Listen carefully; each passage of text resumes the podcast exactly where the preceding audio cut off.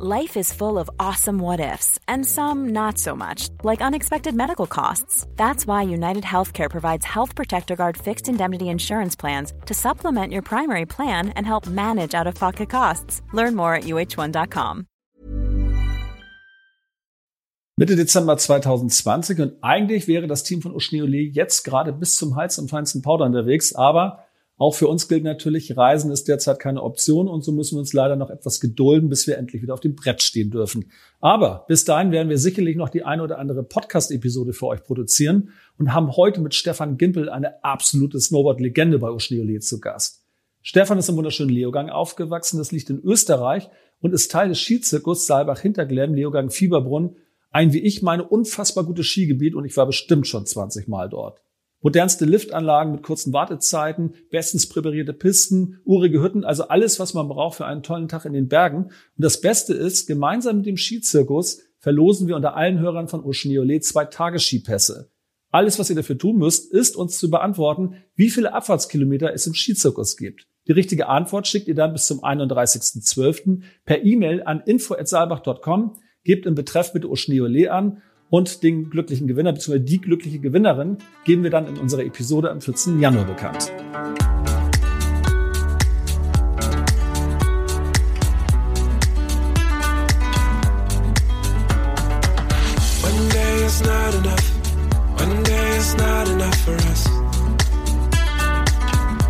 This happens only once? One day is not enough.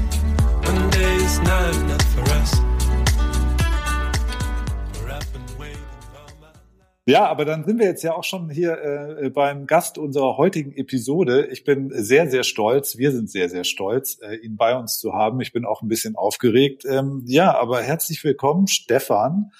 Ähm, und äh, ja, um dich mal ganz, ganz kurz einzuführen, so ein bisschen zu deiner Vita. Ähm, jetzt hatten wir gerade schon 41, das heißt 79 geboren in Leogang im schönen Österreich. Ähm, und äh, im Jahr 2006 hast du das silberne Ehrenzeichen für die Verdienste um die Republik Österreich erhalten. Mehr braucht man jetzt eigentlich auch gar nicht mehr zu dir zu sagen, oder? Nein, ich weiß nicht. Ja, ja, ja, ja. das findet man im, im Internet, oder woher hast du das? Genau, damit, damit stehst du jetzt auch auf so einer, äh, auf einer Stufe mit äh, Legenden, die wir hier in Deutschland auch alle kennen, wie Hans Krankel und so weiter. okay. Also mehr geht eigentlich gar nicht, ja. oder? naja. Ja, na, ich weiß noch, da, damals habe ich die Auszeichnung gekriegt, ja. Äh, ich, ich, weiß nicht, es ist jetzt ein, im, in Österreich ist so üblich, dass man für Sport bald einmal so Auszeichnung bekommt. Äh, ich weiß jetzt nicht, meine Verdienste um die Republik.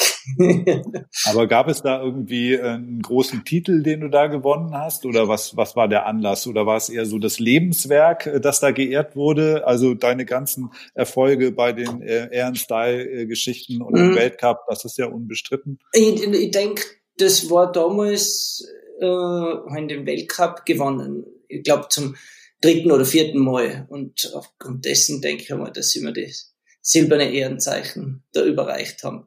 Es war eine ganz lustige Geschichte, wenn ich die dazu erzählen darf. Ich war zu, ja, bitte. Ich war zu der Zeit beim Bundesheer äh, in Österreich. Ich habe meinen äh, mein Wehrdienst nachholen müssen. Also ich glaube acht Monate oder neun Monate hat es dauert. Und ich, also während der Saison äh, war ich immer wieder freigestellt zum Snowboarden, aber offiziell war ich Soldat. Und auch bei dieser Auszeichnung, die mir dann vom Bundespräsidenten überreicht worden wurde, war ich auch Soldat. Und nachdem das äh, in Österreich der höchste vom Heer ist, musste ich in der Montur antreten. Ah, okay. Weißt du, wie weißt du, ja. der so ein Soldat anhat, ja? Ja, ja. und naja, und dann haben wir halt angezogen und das muss ja alles genau sitzen und fest sein. und irgendein Oberst hat mich dann gefragt, äh, ich, ich sollte mal salutieren, äh, weil dann der Bundespräsident dort sein wird, nicht? Und dann haben wir gesagt, wie ich salutiere. Und dann hat er zu mir gesagt, gib ihm bitte die Hand. Nicht schlecht, ja, also, aber das ist zumindest irgendwie sehr freundlich äh, verpackte Kritik, ein, eigentlich so als Kompliment, ne? Ja, also, genau. Ja, der weiß ich, was sich gehört, der Oberst. Ja. Ja, aber jetzt eine ganz große äh, Enttäuschung folgt ja jetzt danach. Weißt du, wer das Ehrenzeichen in Gold bekommen hat? Keine Ahnung. Ich habe mich nie mehr wirklich dafür interessiert. Der Hansi Hinterseher. Ui. ah ja, ja, ja, Ja. Der lebt ja auch nicht weit weg von da. Ja, das stimmt. Das nur, also es war nicht ganz klar, ob er das jetzt sozusagen für seine sportlichen Erfolge oder fürs Singen bekommen hat, das, das, äh, das Ehrenzeichen. Das wird vielleicht noch auf ewig unbeantwortet bleiben.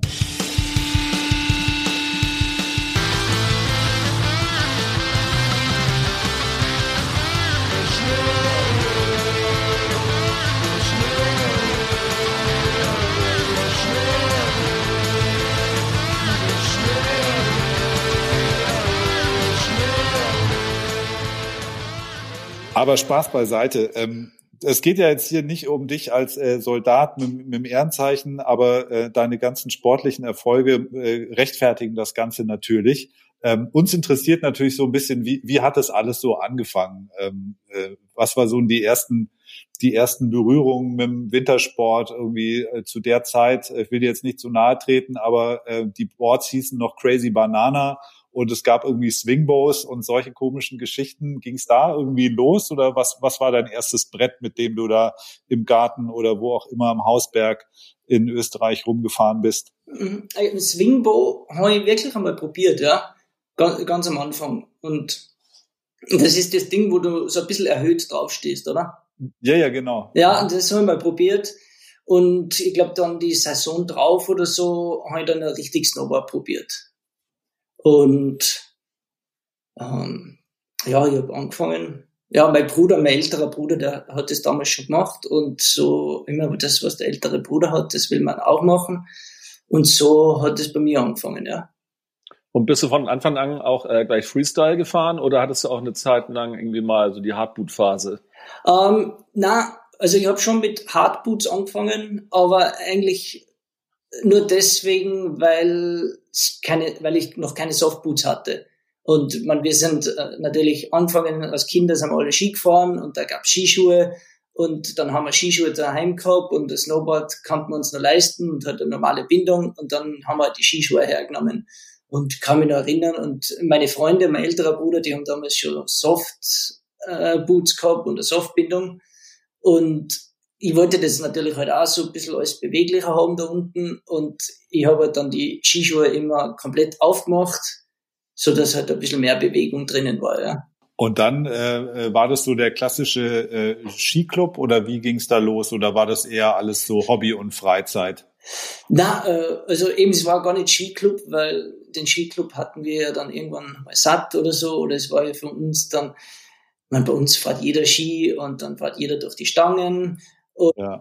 das war eben so cool, dann, dann kam das Snowboarden und auf einmal das Freestyle und man konnte eben das tun und lassen, was man wollte. Man konnte abseits der Pisten fahren und das hat uns fasziniert. Also wir sind ja damals mit den Ski auch schon immer im Tiefschnee gefahren, Schanzen gesprungen und das war für uns viel interessanter. Und dann kam das Snowboard und da gab's dann nur mehr das, ja.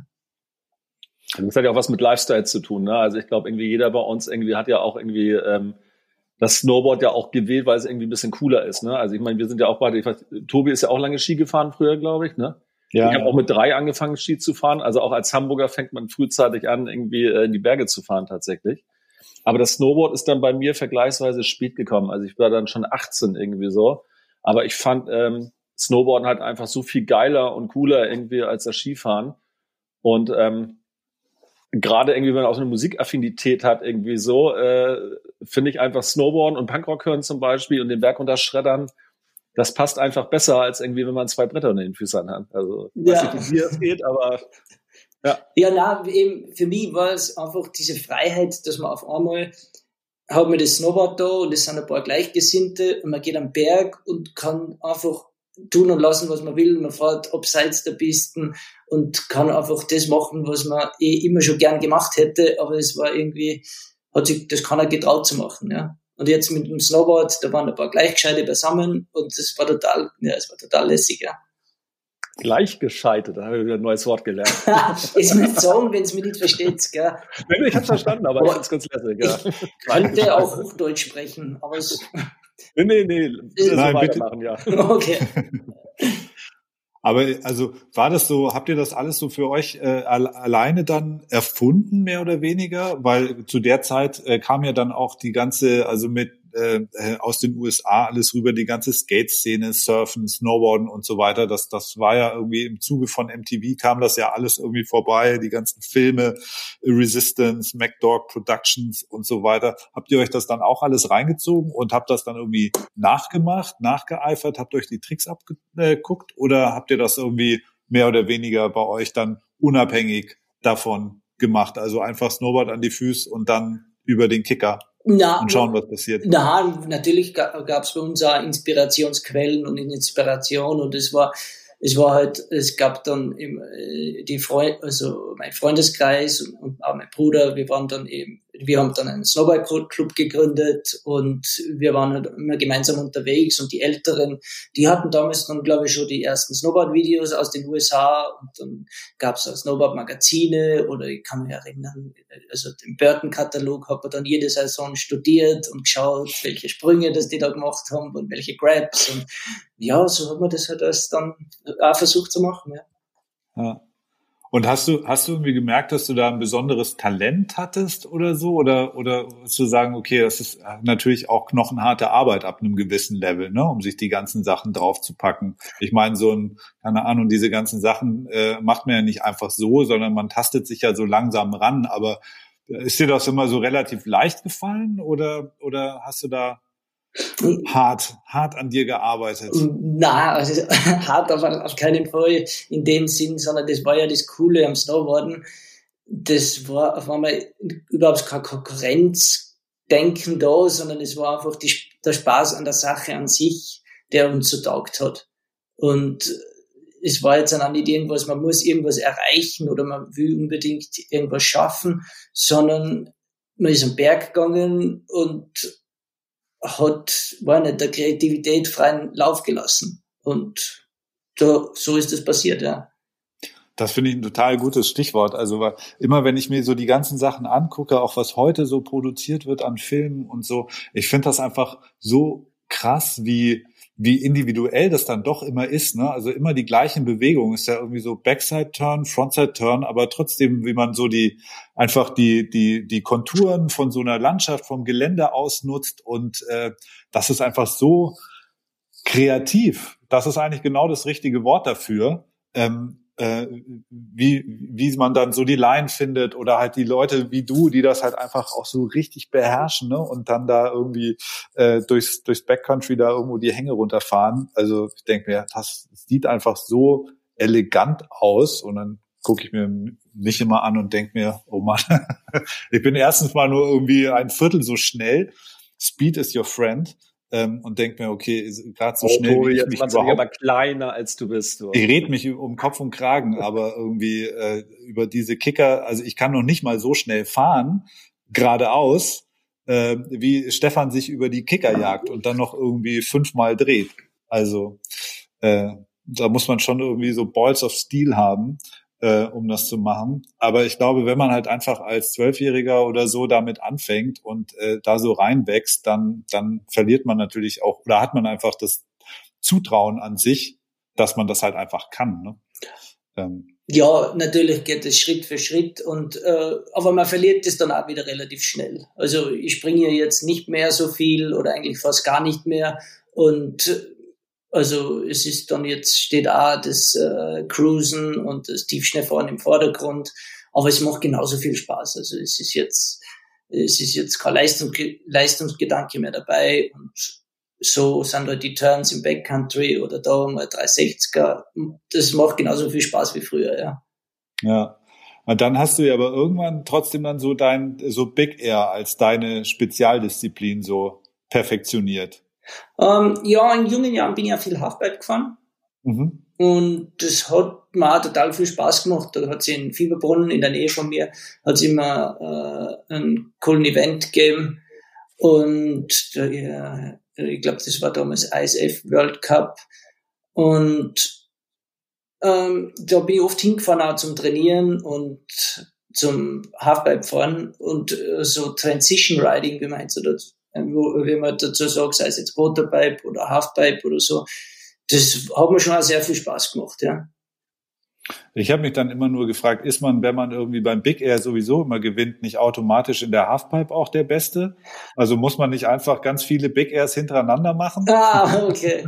naja, das ist eben, eben der Unterschied. Ähm, beim, äh, in der Halfpipe hast du eben diese Transition, wo du dann zum Schluss bis zum Word hochkommst und der, der Big Air ist, ist halt ein bisschen entschärft. Also du hast auch einen Radius, aber das ist nicht so steil und es geht mehr in die Länge und die, die, äh, es ist einfach der, der Sprung, die, die Flugkurve ist ein bisschen flacher.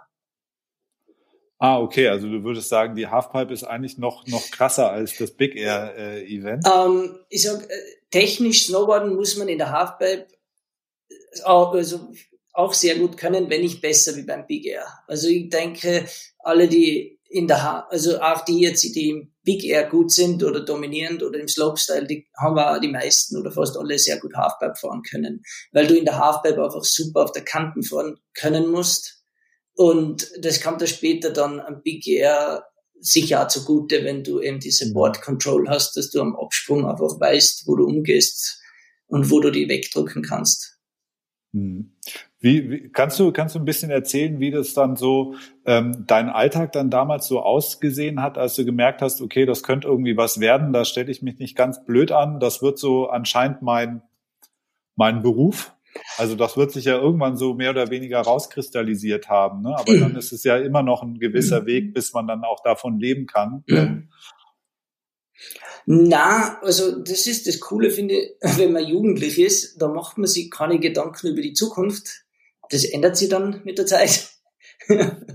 und äh, ja, ich bin damals in die Schule gegangen und äh, in meiner Freizeit bin ich immer Snowboarden gegangen, so, so viel es gegangen ist. Und das hat sich dann so entwickelt. Dann kamen Sponsoren, bin zu äh, größeren Contests eingeladen worden.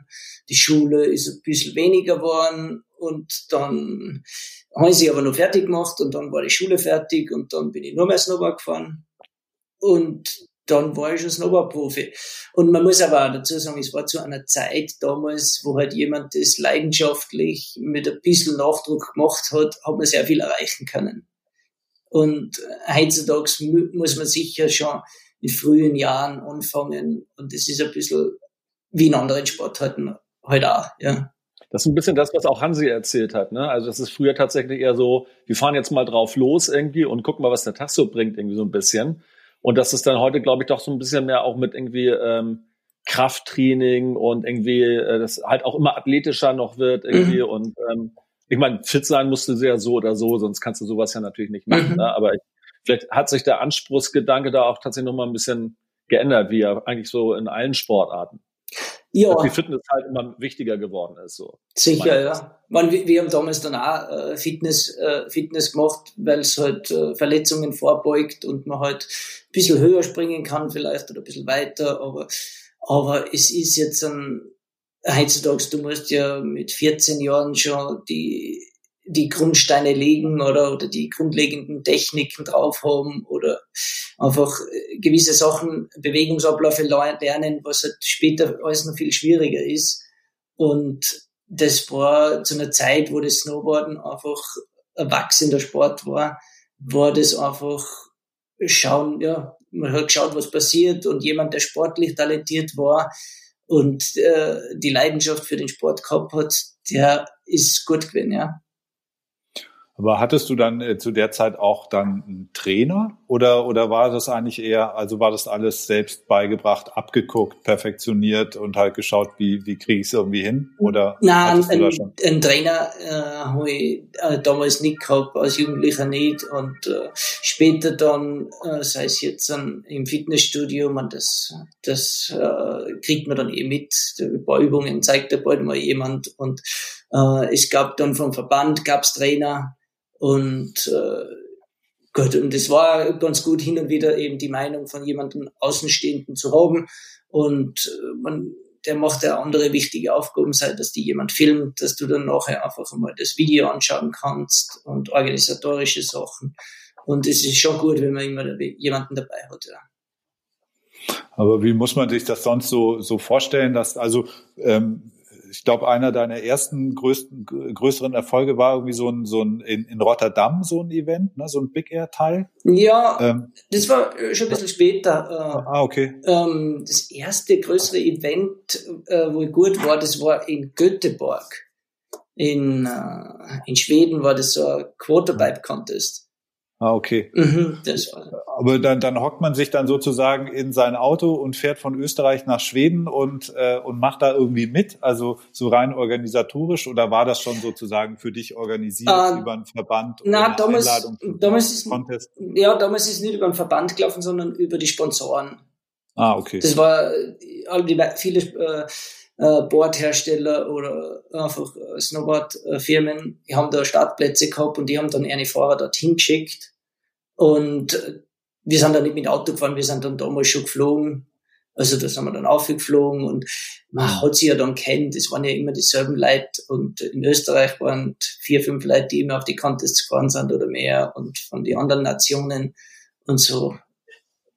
Haben sich da so ähm, ähm, Freundschaften entwickelt oder so, die dann auch eventuell ganz lange gehalten haben? Oder war das dann eher, war man, also war man mehr Freund oder mehr Konkurrent bei diesen Veranstaltungen? Na, man war definitiv mehr Freund, ja. Also das war schon total lässige, lockere Atmosphäre ja immer, obwohl halt doch jeder sein Bestes geben wollte oder so. Aber es war halt so eine Zeit, wo jetzt dann, es hat jeder gut oder davon leben können und na, es war, war wirklich eine gute Zeit, ja. Ich glaube, das ist beim Snowboarden ja auch tatsächlich so, wenn jemand einen geilen Sprung macht, irgendwie, dann findet man das ja auch selber einfach geil, weißt du? Also ich glaube, dieses Konkurrenzdenken, was du vielleicht bei anderen Sportarten hast, irgendwie so, das ist dann nicht unbedingt so gegeben, könnte ich mir vorstellen. Ja, ich denke, der Vorteil an sich ist es ja, wie man sagt, auf Pannensportart und man misst sie jetzt nicht wirklich, wo eine Zeit genommen wird oder wie beim Weitspringen, wo du das einfach mit irgendwie messen kannst, sondern es ist ja immer dann auch noch ein bisschen eine individuelle Beurteilung dabei, welcher Sprung jetzt wirklich besser war wie der andere. Und äh, ähm, wenn man dann wirklich einen Sprung gut macht oder wenn man in der, so durch die Luft fliegt, dann ist ohnehin das Gefühl, durch die Luft zu fliegen und irgendwas Außergewöhnliches zu machen, ist jetzt dann schon so ein Glücksgefühl, dass jetzt die Bewertung im Nachhinein eigentlich nicht mehr wichtig ist. Das heißt, man ist eigentlich froh, am Leben zu sein, wenn man gelandet ist. so könnte man es auch sehen, ja. Es ist, na, aber es, es, ist wirklich ein cooles Gefühl, wenn man da so in der Luft äh, dahin fliegt, ja. Hast du dich im äh, Laufe der Jahre mal so richtig ernsthaft verletzt? Also ich meine, Verletzungen, könnte ich mir vorstellen, sind wahrscheinlich völlig normal irgendwie, wenn du solche Sachen machst.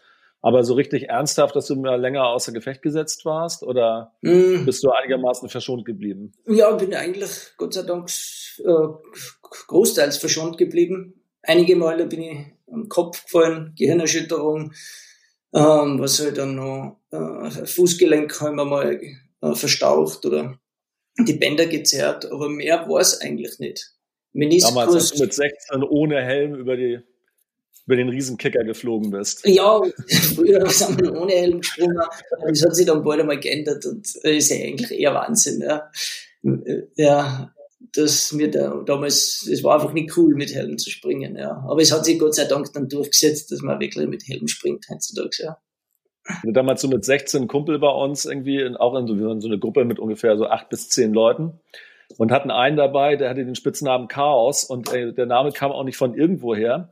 Der wollte dann auch unbedingt ähm, einen Backflip springen, hat es aber auch halt noch nie gemacht vorher und ist dann halt, hat sich die ganze Nacht über irgendwie so einen Kicker geschaufelt, über den er dann am nächsten Tag rüber gebügelt ist. Und der ist irgendwie sechsmal in Folge jedes Mal auf dem Kopf gelandet. Immer so hochgeflogen, bums, auf diesen Kopf rauf irgendwie. Und dann lag er irgendwie so benommen im Schnee, ist wieder hochgestafft, ist das nächste Mal runter. Und beim siebten Mal ist er ihn gestanden irgendwie so. Und natürlich auch alles ohne Helm, ne? Also er hat eine Mütze angehabt irgendwie. Jedes Mal Rams irgendwie Kopf über im Schnee und er hat es aber durchgezogen und danach konnte er es. Mhm. Also irgendwie äh, das sechste oder siebte Mal hat er das dann gestanden und äh, die nächsten Male wusste er dann einfach, wie es geht. Aber ich war da, glaube ich, einfach nie für gemacht, dass ich jetzt Bock hätte, sechsmal in Folge auf dem Kopf zu landen. Mhm. Aber die war überhaupt nicht interessiert. Ich glaube aber so, äh, gewisse solche selbstzerstörerischen Züge braucht man, oder? Um sich sowas, äh, also um sich auch auf so ein Niveau hochzuschrauben.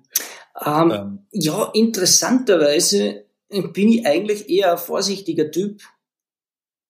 Und äh, auch während beim Snowboarden war ich schon auch immer, also eigentlich war ich eher vorsichtig. Also ich würde mich jetzt nicht so als waghalsigen Draufgänger bezeichnen, sondern ich war schon, äh, habe immer genau abgewogen, das Risiko äh, und mein Können, ist es möglich, kann ich das oder nicht. Man vielleicht wäre vielleicht noch ein bisschen mehr drinnen gewesen, aber es war so, ich bin immer lieber eigentlich immer den, den äh, auf Sicherheit gesprungen, ja. Hätte ich jetzt gar nicht so erwartet, wenn ich ehrlich bin. Ja, aber ich, es, man muss ja wirklich sagen, viele der guten Snowboarder sind eher, die wissen genau, was, was sie können und was nicht. Und das ist, wenn, wenn jemand jetzt so ein Draufgänger-Typ ist, das geht zwei, drei Jahre lang gut und dann verletzt man sie und dann verletzt, weißt, und dann wird es irgendwann, ja, irgendwann sind die Verletzungen zu stark, ja. Und die, irgendwann ist schon wichtiger, dass die Technik ausgereift ist, bis man den nächsten Schritt geht. Und da ist oft gut, wenn man vorsichtig ist und lieber noch trainiert, trainiert und wartet und dass man dann erst, erst dann das, den neuen Sprung probiert, ja. Ja, ich hatte äh, heute kam eine neue Folge von einem von einem amerikanischen Snowboard Podcast raus. Äh, The Bomb Hole heißt der. Ähm, und die hatten den Sage Kotzenberg zu Gast. Ähm, und äh, der hat erzählt, dass er so mit mit 14 fing das so bei ihm an, dass er auf einmal so, er hatte auch einen größeren Bruder, dem er immer so hinterhergeeifert hat und der alles auch immer schneller konnte als er und besser konnte als er und der hatte irgendwie so ein bisschen weniger Talent. Und äh, mit 14 äh, sagte er, wurde er auf einmal so super ehrgeizig und hat sich dann zu Hause an den Kühlschrank so einen Zettel gehängt mit den Tricks, die er halt lernen will, so als nächstes. Hast du das, hast du sowas auch gehabt oder gesagt, okay, ich muss jetzt unbedingt, keine Ahnung, der 900er oder irgendwie, der muss jetzt irgendwie sitzen als nächstes? Warst du da so ganz krass hinterher? Hast du dir solche Ziele immer gesetzt, jeden Winter äh, was Neues zu lernen? Ähm, naja, ich habe damals hab ich eben die anderen Snowboarder in die Magazine bewundert und haben mir gedacht, ich, meine, ich würde das auch gerne mal kennen oder machen. Ja. Und man äh, ehrgeizig war ich natürlich auch. Ich kann mich noch erinnern, ich bin zur Schule gegangen und wenn dann mittags die Schule aus war, äh, dann sind die anderen, äh, da musste man, ich schätze mal so 10, 15 Minuten auf den Bus warten. Und die anderen Schulkinder sind mit dem Bus nach Hause gefahren. Ich bin aber direkt per Anhalter Autostopp nach Hause, habe mich schnell umgezogen und habe dann denselben Bus genommen zum Skilift. also es war, es war wirklich schon damals der Drang einfach da und die Motivation, dass du halt auch den, die, diese Strapazen oder den Stress äh, äh, auf dich nimmst aber es war für mich nicht schlimm, sondern ich wollte eh noch raus aus der Schule und auch zum Lift. Und deine Eltern äh, haben das auch äh, immer unterstützt oder haben die gesagt, komm Junge, vergiss das mit dem Snowboard, lern was Gescheites, das ist doch nix und so weiter. Na, Hier die, so auf dem Brett rumrutschen. Die, die waren da, äh, die waren da okay, also die waren da wirklich cool. Ja. Die haben gesagt, wenn mir das Spaß macht, also solange es in der Schule halbwegs läuft, ist das alles okay. Oder sie hätten mir dann äh, freigestellt, dass ich die Schule mal später fertig mache und nur Snowboarden gehe, aber das wollte ich dann eh nicht. Also die die waren da total locker, ja. Na cool. Aber da gab es jetzt nicht auch nochmal so äh, das äh, sportbegeisterte Familie oder hat man ja oft, dass die Eltern dann auch schon irgendwie erfolgreiche Skifahrer oder Wintersportler uh. sind, wo sich das dann auch so oder wo halt so eine Leidenschaft mhm. oder so ein Sport auch vorgelebt wird. War das bei dir auch? Sportbegeisterte Familie sind wir sicher gewesen oder meine Eltern sind begeisterte Skifahrer und äh, man Sie sind auch mit uns Kinder in jungen Jahren immer auf die Berg gegangen. Wir haben äh, jeden, jeden möglichen Sport gemeinsam gemacht, Skifahren, Tennis spielen, Fußball spielen. Wir haben alles, sie haben uns, haben uns alles ermöglicht, dass wir alles da kennen. Und es war sicher auch wichtig, dass man halt andere Sportarten schon in jungen Jahren gemacht hat.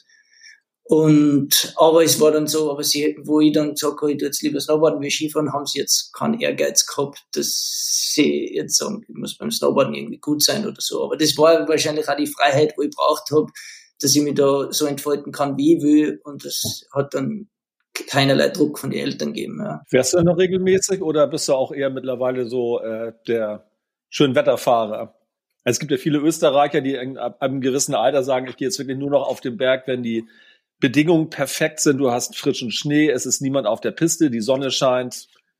Ja, ich würde auch sagen, ich bin äh, Schönwetterfahrer oder besser gesagt, wenn die Bedingungen gut sind. Also es, halt der Schnee, also wenn es frisch geschneit hat, ist ganz egal, wie das Wetter ist, aber wenn es Tiefschnee hat, dann bin ich, wenn es irgendwie geht, schon auf der, äh, äh, am Berg, ja. Und dann fahren wir halt, wenn die Sicht schlecht ist, fahren wir im Wald und da hat's bei uns oder in Saalbach ja eh traumhafte Abfahrten. Und das ist eigentlich, für mich sind das die schönsten Tage, wenn es eben so tief verschneit ist und äh, alles, äh, wenn es wirklich dicke Flocken nachkommen und du, du, machst irgendwo im Wald deine Runs und im nächsten Run sind die Spuren schon wieder halb verschneit und ja. das ist schon genial, ja. Und das ist gerade bei uns die Gegend, weil die Berge jetzt doch nicht so hoch sind und das meiste ist jetzt im, äh, unterhalb der Baumgrenze. Und da kann man wirklich coole Runs machen, ja.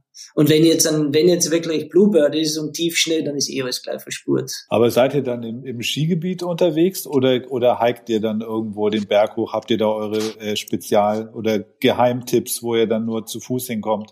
Ähm, na, also wir haben schon unsere Runs, aber die sind so, wenn möglich, schaue ich schon, dass man nicht hiken muss, weil man einfach viel mehr Meter macht, wenn du nur so fährst. Also es gibt dann schon eben ein paar Abkürzungen, wo man einfach irgendwo von der Piste abbiegt und dann kommt man woanders raus. Und so gibt's viele Varianten, die man kennt und die halt sonst nicht so viele kennen. Und also wenn es sein muss, wenn es kalt bleibt, kann ich, finde ich ja äh, zwei Wochen nach dem Schneefall nur Tiefschnee. Sehr gut. Ja, wenn wir das nächste Mal da sind, heuern wir dich als Guide an, äh, damit du uns da ein paar Stellen zeigen kannst. Ich habe es eben auch schon gedacht. Ja, sehr gerne. Na, können wir, können wir mal ein paar Runs machen. Ja, machen wir unbedingt. Sehr gut. Ja. Ähm, jetzt bist du ja auch, also sieht man ja auch viel in deinen Bildern, die du in deinem Buch hast oder, oder wenn man sich Filme anschaut, ja auch immer viel so im Freeriden unterwegs gewesen. War das immer so parallel zu dem, zum, zum, zum Big Air Wettbewerb? Waren es immer so zwei Sachen gleichzeitig oder war so erst das eine, die Big Air Show, die Contest eher in Style und danach eher die, das Backcountry, der Tiefschnee, das Freeriden? Um, ich habe beides eigentlich immer verbunden. Man, früher, man, wir haben die Sprünge oft halt auch im Tiefschnee äh, geprobt oder trainiert und man die Winter vor ja, 20 Jahren oder noch länger her, die waren ja. noch üppiger wie jetzt. Und irgendwie ging das so Hand in Hand. Ja. Wir haben uns Chancen im Tiefschnee gebaut und ähm, ja, und damals so richtig gute Snowboardparks, wo halt die Landungen immer perfekt waren, die Absprünge geschäbt waren, das gab's ja damals alles gar nicht. Und so war halt das Backcountry für uns eigentlich der Park, ja. Verstehe. Genau. Ich habe einen, einen Film von dir gesehen, ähm, der ist, glaube ich, auch schon ein bisschen älter. Da war aber so ein Soundtrack dabei von den Super Suckers. Ich weiß nicht, hast du dir das ausgesucht oder ein Kumpel, der es geschnitten ah, hat oder so? Hier. Ah, na, das, Pretty ah ja, ich weiß schon, das war von Separation, war das genau, glaube ich, von Absinthe Films, oder? Ja, genau, ich glaube auch. Pretty fucked up, ja, ja, genau. Nein, also, genau. mir gefällt der Soundtrack, aber ich, ich habe jetzt damit dann nichts zu tun gehabt, oder der, der haben die aus, ja, genau. die das geschnitten ich, haben ich muss nur lachen, weil, äh, weil so die erste Textzeile heißt ja so, I probably won't die, but it sure feels that way. Also ich werde wahrscheinlich nicht sterben, aber es fühlt sich so an. Okay. Ist, ist das so, ist, also war das bewusste Auswahl sozusagen, weil das genau das Gefühl ist, wenn man oben auf so einem Berg steht in Alaska oder was weiß ich und dann geht's da senkrecht runter? Ähm, naja, manchmal denkt man sich schon, dass das recht gefährlich ist, was man da macht. Und es ist manchmal, ja, es, ein, paar, ein, paar, ein paar Szenen oder ein paar Aktionen halt gemacht, wo ich mir denke, naja, das war jetzt schon gefährlich oder das muss nicht sein oder es hätte nicht sein müssen, aber es ist dann auch so, wenn man so etwas macht, es ist ein unglaublich befreiendes Gefühl im Nachhinein, wenn man es geschafft hat. Nicht? Mhm. Und da ist halt auch wieder sehr wichtig, dass man abwägen kann, was möglich ist und was gefährlich ist. Und das habe ich bis jetzt mal so ganz gut hingekriegt, aber man weiß ja nie. Du hast ja vorhin gesagt, dass du da auch eher so der auf, auf Sicherheit bedachte Fahrer eher warst und jetzt Mhm. nicht der totale äh, äh, Draufgänger. Ähm, wenn ich jetzt so an meine Jugend denke, dann gab es da schon immer so äh, so ein paar Jungs, wo ich mir dachte, okay, die, die gehen auch nur jetzt zum Borden, um so richtig einen abzureißen und, und richtig Gas zu geben. Ähm, äh, ich, ich weiß nicht, also keine Ahnung, ich kannte die nicht besonders gut, das waren jetzt keine Kumpels von mir, aber ich hatte immer das Gefühl, es gab irgendwie so, so zwei Welten auch immer so ein bisschen. So die einen, die das Ganze halt auch so ein bisschen viel, viel mehr mit Party und äh, allem was und und Musik und so weiter verbunden haben und für andere war das aber noch viel mehr ja so eine Lebenseinstellung und so ein Lifestyle, Mhm. wo man einfach was gefunden hat, was man sonst halt einfach nicht äh, was weiß ich in seinem Alltag hatte. Also halt diese Freiheit Mhm. äh, oder einfach diese Kreativität dann auszuleben Mhm. auf einem Brett in der Natur. Ähm, hast du das auch so so wahrgenommen oder Ähm, würdest du? Ja, man, für mich war es auch so, also ich habe das Snowboarden nie gemacht äh, zwecks dem Adrenalin, weil sie gesagt haben, weil oft werden die, werden die Snowboarder als Adrenalin-Junkies bezeichnet oder so. Und das Adrenalin war nie wichtig, sondern, sondern es ging wirklich so diese Freiheit, die man jetzt beim Snowboarden hat, oder wirklich das Gefühl, wenn man so durch die Luft fliegt, ähm, oder wenn man irgendwie wieder landet oder so, das sind einfach geniale Augenblicke. Und man, das Adrenalin ist einfach, ja, das versetzt ja kurz in Aufregung, aber so, um das geht's nicht wirklich, ja. Das, das äh, spürt man die Schmerzen nicht so. Dafür ist es vielleicht ganz gut. Kann sein oder, oder keine Ahnung, ja. Ja, okay. Ja, ich habe ne, nur jetzt äh, zum Beispiel in deinem in in dem Buch, das du gemacht hast, ne, dieses diese dieser Bildband, dieses Fotobuch, da sind ja ganz viele solche Bilder dabei, wo man sich denkt, wow, das also da kommt irgendwie so ein so ein Spirit irgendwie auch ganz cool rüber. Ähm, vielleicht kannst du da so ein bisschen was erzählen, wie das wie das entstanden ist. War das war das praktisch eine private Unternehmung, wo du gesagt hast, ich mache jetzt irgendwie so eine die Snowboarder-Weltreise, so statt Endless Summer, dieser Surferfilm, mache ich jetzt den Endless Winter und reise um die Welt? Oder waren das alles Geschichten, die eh im Rahmen von Wettkämpfen oder oder äh, solchen oder Filmproduktionen stattgefunden haben? Ja, es war eigentlich so, äh, wie sagt man, am Ende von meiner Sponsoring äh, Contest Karriere war das sozusagen eine, ein Revue basieren lassen von dem, was ich erlebt habe. Und ich habe äh, Fotografie war immer schon Hobby von mir und ich habe halt die Fotos gesammelt von meinen Reisen und habe halt geschaut, dass ich noch ein paar Fotos auftreibe von Fotografen, die halt damals mit dabei waren.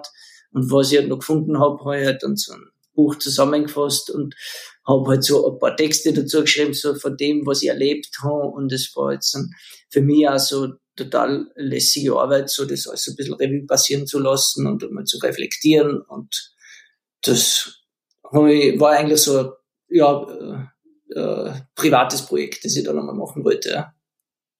Ja, da gibt es ja dieses, dieses eine Bild ähm, oder die Geschichte auch dazu in der Türkei, glaube ich, Mhm. wo ihr da irgendwo so Leute getroffen habt, die auf so selbst zusammengenagelten Brettern eigentlich auch schon seit 100 Jahren oder so Snowboard fahren, Mhm. ohne dass sie je ein richtiges Snowboard gesehen haben wahrscheinlich. Ja, nein, ich weiß, das war ein Trip damals äh, von, organisiert von O'Neill und dort sind wir zum Heliboarden hingeflogen und eben so äh, nicht weit weg von der Helibase, da gab's eben dieses Dorf, das waren, schätze ich mal, Bergbauern oder so, und die hatten eben dieses Lastboard, so nannten sie das. Es war einfach dieses Holzbrett, wo sie draufgestanden sind und dann sind sie damit äh, die Hänge runtergefahren. Und interessanterweise äh, haben die das jetzt nicht gemacht wegen irgendwelchen Erleichterungen fürs Arbeiten, sondern reiner Spaß. Ja, die Dinger sehen aus wie die, wie die Bänke von so einer Biertischgarnitur. ja. Das ist minimal aufbogen fahren. Ganz leicht, ja. ja. Und wie ist das? äh, Du bist das dann auch gefahren? Ist es äh, äh, wie, wie auf so einem Bügelbrett zu stehen dann? Oder wenn man irgendwie ein normales Snowboard unter den Füßen hatte die ganze Zeit? Na, schon ein bisschen anders, aber im Tiefschnee funktioniert sehr gut. Also das ist, ich, schätze mal, ich, meine, ich bin mit, mit dem, wie heißen die, die, die, die alten Burtonbretter mit der Schnur vorne. Ich, Ach die, ja. Ich schätze, so wird Keine es, Ahnung, wie die ja, so, so ähnlich wird es gewesen sein, ja. Aber Hieß, hießen die nicht Snurfer oder so? So- So, Snowsurf, Snurf? so kann es, kann sein, Snurf? ich weiß es Ja. Ja. Genau, aber das, na, im Tiefschnee funktioniert das top, ja. Also, Speed das is your friend.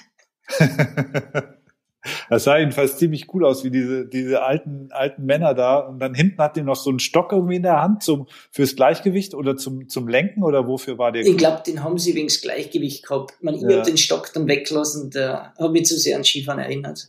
äh, weg damit. Pommesrutscher.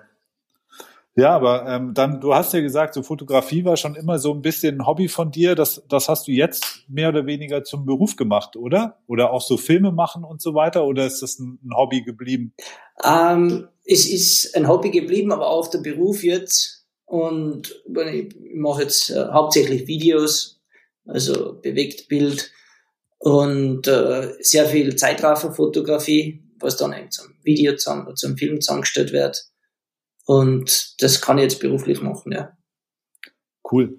Ich, ich habe da äh, Filme von dir gesehen, die alle so, so deine Heimat ja zeigen, da Leo, Leogang, Saalfelden. Äh, die heißen, ähm, die sind alle betitelt so nach den Jahreszeiten. Winter, Sommer, Herbst. Nur, nur Frühling habe ich nicht gefunden. Ha- hast, hast du den vergessen oder, oder ist der. Frühling einfach nicht so schön in Österreich? Sehr aufmerksam, ja. Na, witzigerweise, erstens, ich mag den Frühling am wenigsten von allen Jahreszeiten. Aha, Und äh, weil der Schnee schmilzt. Genau, ja, wirklich. Äh, Und ich, ich war sogar in der Schule, ich meine, ich noch, in der, in der, wie heißt denn das, in der Volksschule sagen wir dazu. Ich meine, acht Jahre oder Ja, Grundschule. Grundschule, ja. Ja, genau. ich Ja. ich bekam in Musikerziehung immer schlechte Noten, weil ich bei den Liedern im Frühling nie mitgesungen habe, aus Protest.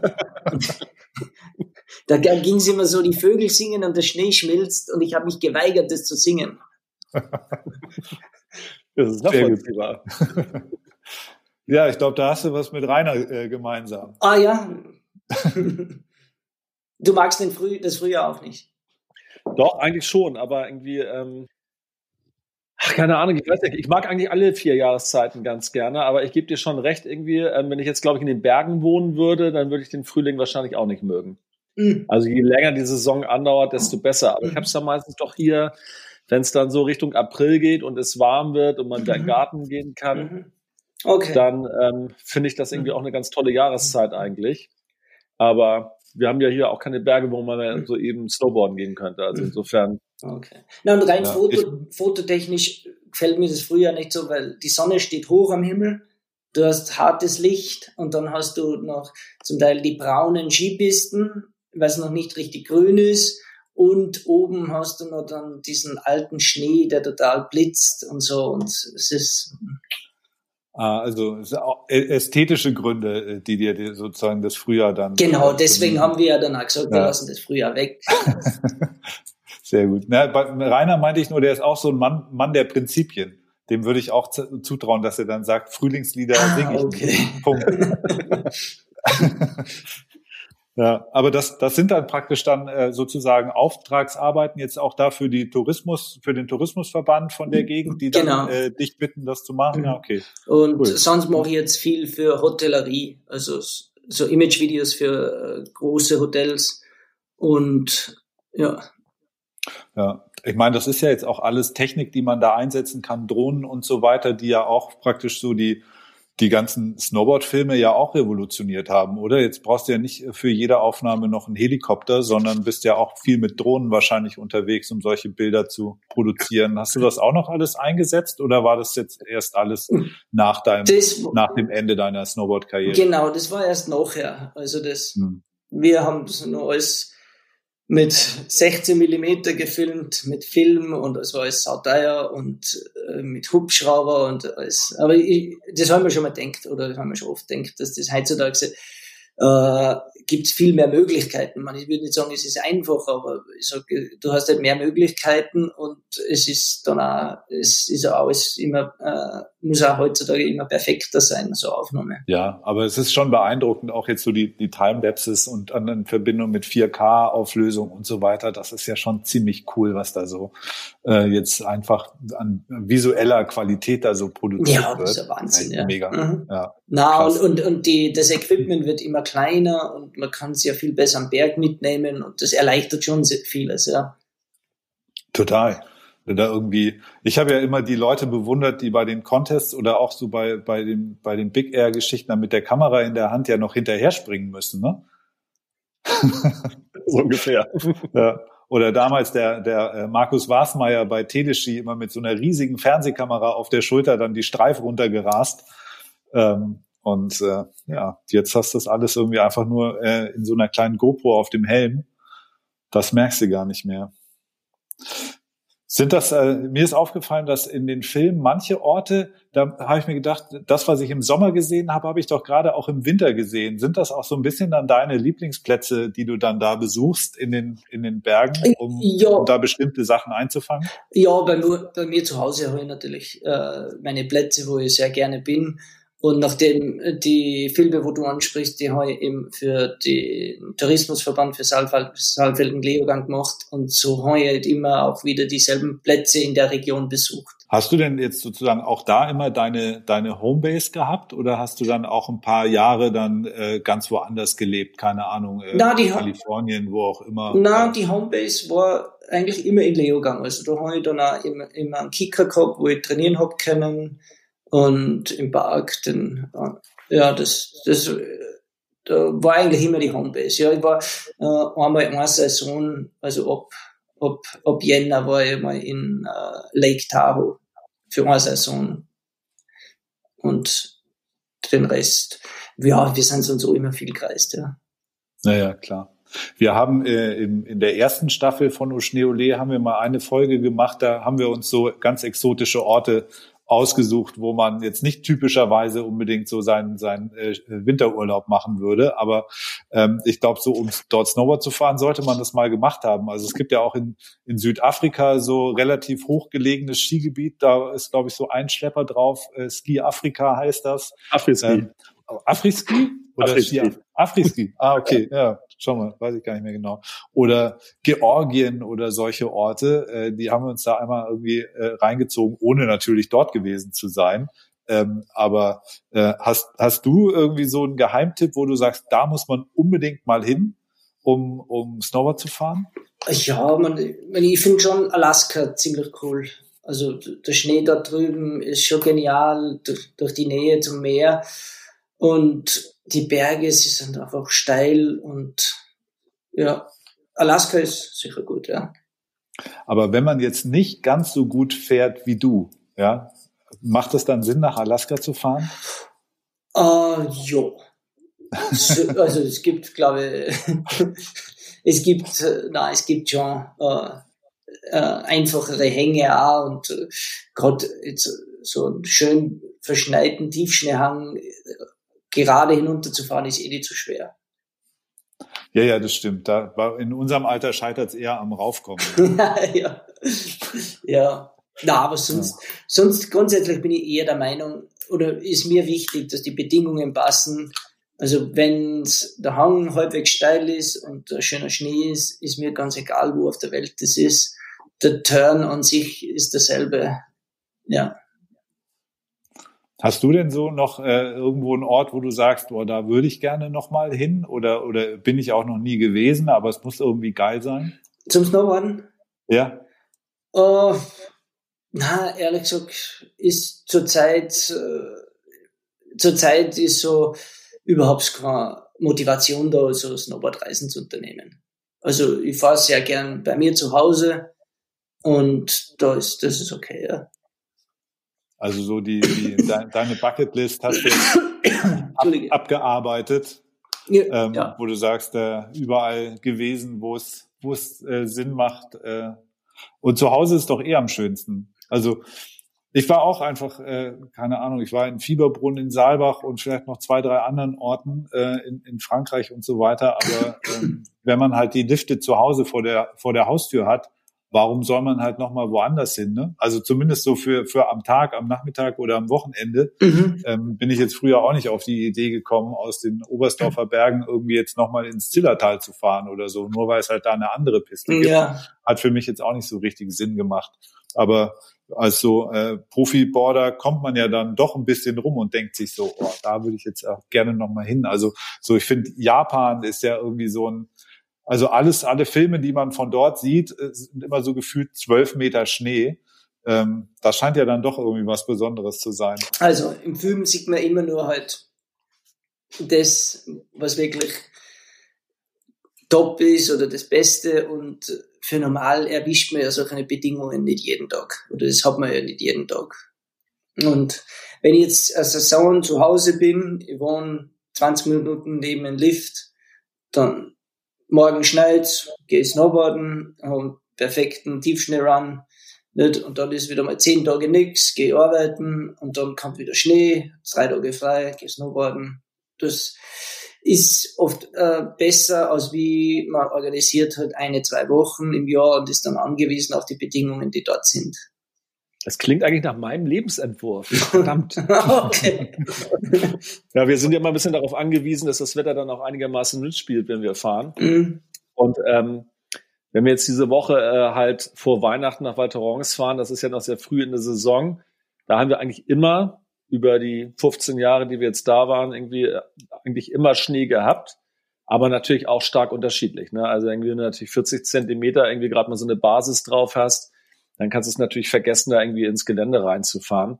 Aber wir hatten da halt auch schon das eine oder andere Jahr, wo wir dann halt echt fetten Powder hatten, irgendwie, wo es dann halt über Nacht mal einen halben Meter geschneit hat, aber die Tage kannst du halt an zwei Händen abzählen. Ne? Mhm. Aber das sind ja die Tage, an die man sich dann auch wirklich erinnert, weil es einfach geil war. Mhm. Also wie du vorhin gesagt hast, es ist egal, ob die Sonne scheint. Hauptsache irgendwie, du stehst halt bis zum Hals im Powder. Also besser geht's ja gar nicht. Ja, und wenn du dann noch ein bisschen Gefälle hast, dann macht's halt noch ein bisschen mhm. mehr Spaß. Aber das, das muss ich schon sagen, da ist schon in die Zentralalpen, sei es jetzt im Val Thorens oder irgendwo in der Schweiz oder am Arlberg. Man, da sind die Hänge schon, schon steiler und länger wie bei uns, aber ich sag eben, es ist halt auch immer das Spiel jetzt an, wie ist das Wetter dort, wie sind die Bedingungen. Ja. Aber ihr habt doch in Fieberbrunn einmal pro Jahr immer diesen Contest, irgendwie, wo sich die Wahnsinnigen da irgendwie den einen Berg runterstürzen. Wie heißt das nochmal? Uh, the Freeride World Tour. Ähm, Wilzeloda, äh, wie heißt Ja, genau, richtig, ja. genau, Wilzeloda, wo man oben um diesen Berg rumfährt und dann ist da irgendwie halt, äh, der Wilzeloda ist, glaube ich, der Teich, glaube ich, der da ist oben, ne? Der, ja, dieser See. Dieser Weg, ja, genau. Bergsee, ja. ja. Aber das ist doch auch ein Schneeloch, oder? So Fieberbrunn eigentlich hat es doch meistens viel Schnee. Ja, Hochfilzen, Fieberbrunn, Leogang, in Solbach ja. eigentlich auch, ja. Also, ich kann, also bin auf alle Fälle zufrieden, ja. Aber das hängt auch immer drauf an, wo du gerade bist irgendwie und mit welchem Vermieter du sprichst. Also die Vermieter in jedem Ort sagen natürlich mal, ja, hier irgendwie Fieberbrunn bis Fieberbrunn, riesen Schneeloch. Okay. Und wenn du dann halt irgendwie nach äh, Saalbach fährst, ist Saalbach halt das Schneeloch. Also Du kannst aber auch nach Flachau fahren. Auch Riesenschläger. Ja, genau. Aber ist da was dran? Dass es in, wirklich von einem Ort zum anderen, dass da deutlich mehr Schnee runterkommt? Es kann wirklich sein, also es ist oft so, dass im Leogang ein bisschen mehr schneit wie in Saalbach. Uh, weil wir kriegen oft den Schnee vom Nordstau herein und Leogang ist ein bisschen nördlicher. Und wenn es von Süden kommt, hat vielleicht Saalbach ein bisschen mehr. Es wechselt ab, nicht? Und das Skigebiet ist eh so riesig und man kann eben dann da und dorthin fahren. Ja. Hauptsache die 10.000 Höhenmeter äh, sind drin äh, am Tag. Oh je, ja. Ja, wir haben irgendwann mal angefangen, so Ski-Tracks irgendwie anzuwerfen. Ich weiß nicht, ob du kennst die App. Ähm, naja, das ist auf der, auf dem, ich weiß, am Lift-Ticket kann man sich das anschauen, wie viel das man gefahren genau. ist. Genau, ja. Und dann haben wir halt irgendwann angefangen, dass wir pro Tag mal mindestens 10.000 Höhenmeter fahren müssen. Irgendwie ansonsten war es kein erfolgreicher Skitag. Ja, okay. Also wir haben uns dann schon mhm. den dann kriegt Rainer, kriegt Rainer immer richtig schlechte Laune, wenn, wenn er ah, okay. nicht schafft. Ja, also, also, ich, ich gebe euch einen Tipp, ihr müsst dann, wenn ihr so diese Kabinenbahnen fahrt, wo es eine Mittelstation gibt, müsst ihr hochfahren und dann fahrt ihr zur Mittelstation und steckt die Karte, aber ihr steigt dann nicht ein und fahrt zur Talstation und dann habt ihr immer eineinhalb Bergfahrten. Ach so, nein, wir wollen die natürlich schon auf, auf Nein, nein, nein, Also nichts da irgendwie die Karte fahren lassen und dann selber auf der Hütte sitzen. Okay, Nein, nein, okay. das wird schon. Hm. Das ich glaube, der schon Stefan teilt unser Lifestyling. Also Stefan, war total nett mit dir. Ja, aber wir, wir passen da irgendwie nicht zusammen, Stefan. Okay, ich, we- ich weiß, na, es ist, es ist, äh, wir, ich habe noch nie auf dieser Karte nachgeschaut, wie, wie, wie, wie, wie, viel Höhenmeter ich gemacht habe. Nee, wir haben das mal tatsächlich gehabt in, äh, das war auch Saalbach Hinterglemm, genau. Und da war ich mit einem Kumpel unterwegs, der Ski gefahren. Und wir haben an dem Tag, waren wir wirklich, wir sind von morgens erster Lift irgendwie den ganzen Tag durchgebügelt und haben zwischendurch zehn Minuten Pause gemacht und ähm, hatten dann, äh, ich glaube, kurz vor 14.000 Höhenmetern auf der Uhr.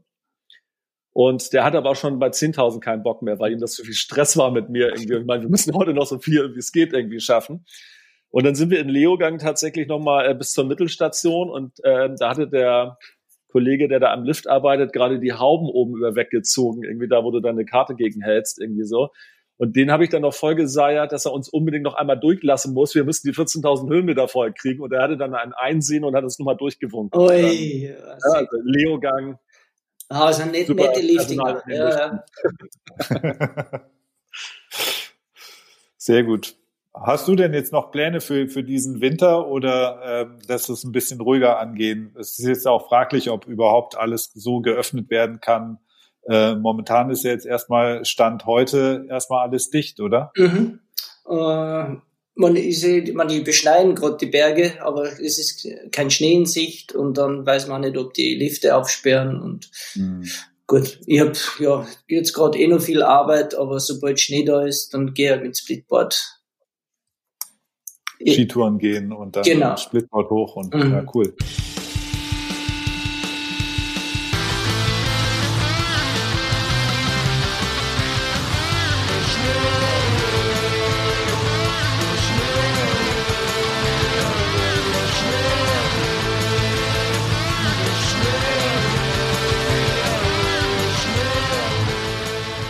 Also ich persönlich habe irgendwie zweimal versucht, irgendwie wirklich über einen größeren Kicker zu springen. Das eine Mal bin ich auf dem Table gelandet und habe mir ziemlich wehgetan. Und beim nächsten Mal ähm, habe ich, glaube ich, versucht, einen 360 zu springen und äh, da ist dann eher so ein äh, 450 draus geworden. Also ich habe mich ein Stück zu weit gedreht und bin dann irgendwie über die Kante irgendwie auf dem Hinterkopf gelandet. Und damit war irgendwie für mich auch erstmal äh, das Thema wieder total abgehakt. Und wenn du als Hamburger einmal im Jahr oder wenn es gut läuft, zwei, dreimal auf den Berg kommst, dann willst du dich ja auch nicht unbedingt gleich verletzen, irgendwie, weil du natürlich die Tage auch mitnehmen willst. Insofern ist man da halt eher ein bisschen vorsichtiger gepolt. Wie ist denn das irgendwie? Also äh, A interessiert mich, wie man in so ein Big Air springt, irgendwie so. Ähm, wie behält man da überhaupt noch die Übersicht und die Koordination, dass äh, man noch weiß, irgendwie, äh, wie man sich gerade befindet und wie man dann landet? Irgendwie, das ist mir völlig unbegreiflich. Oh, ehrlich gesagt, ich weiß es auch nicht. Keine Ahnung, wir haben das einfach gemacht. Ach so, so einfach ist das.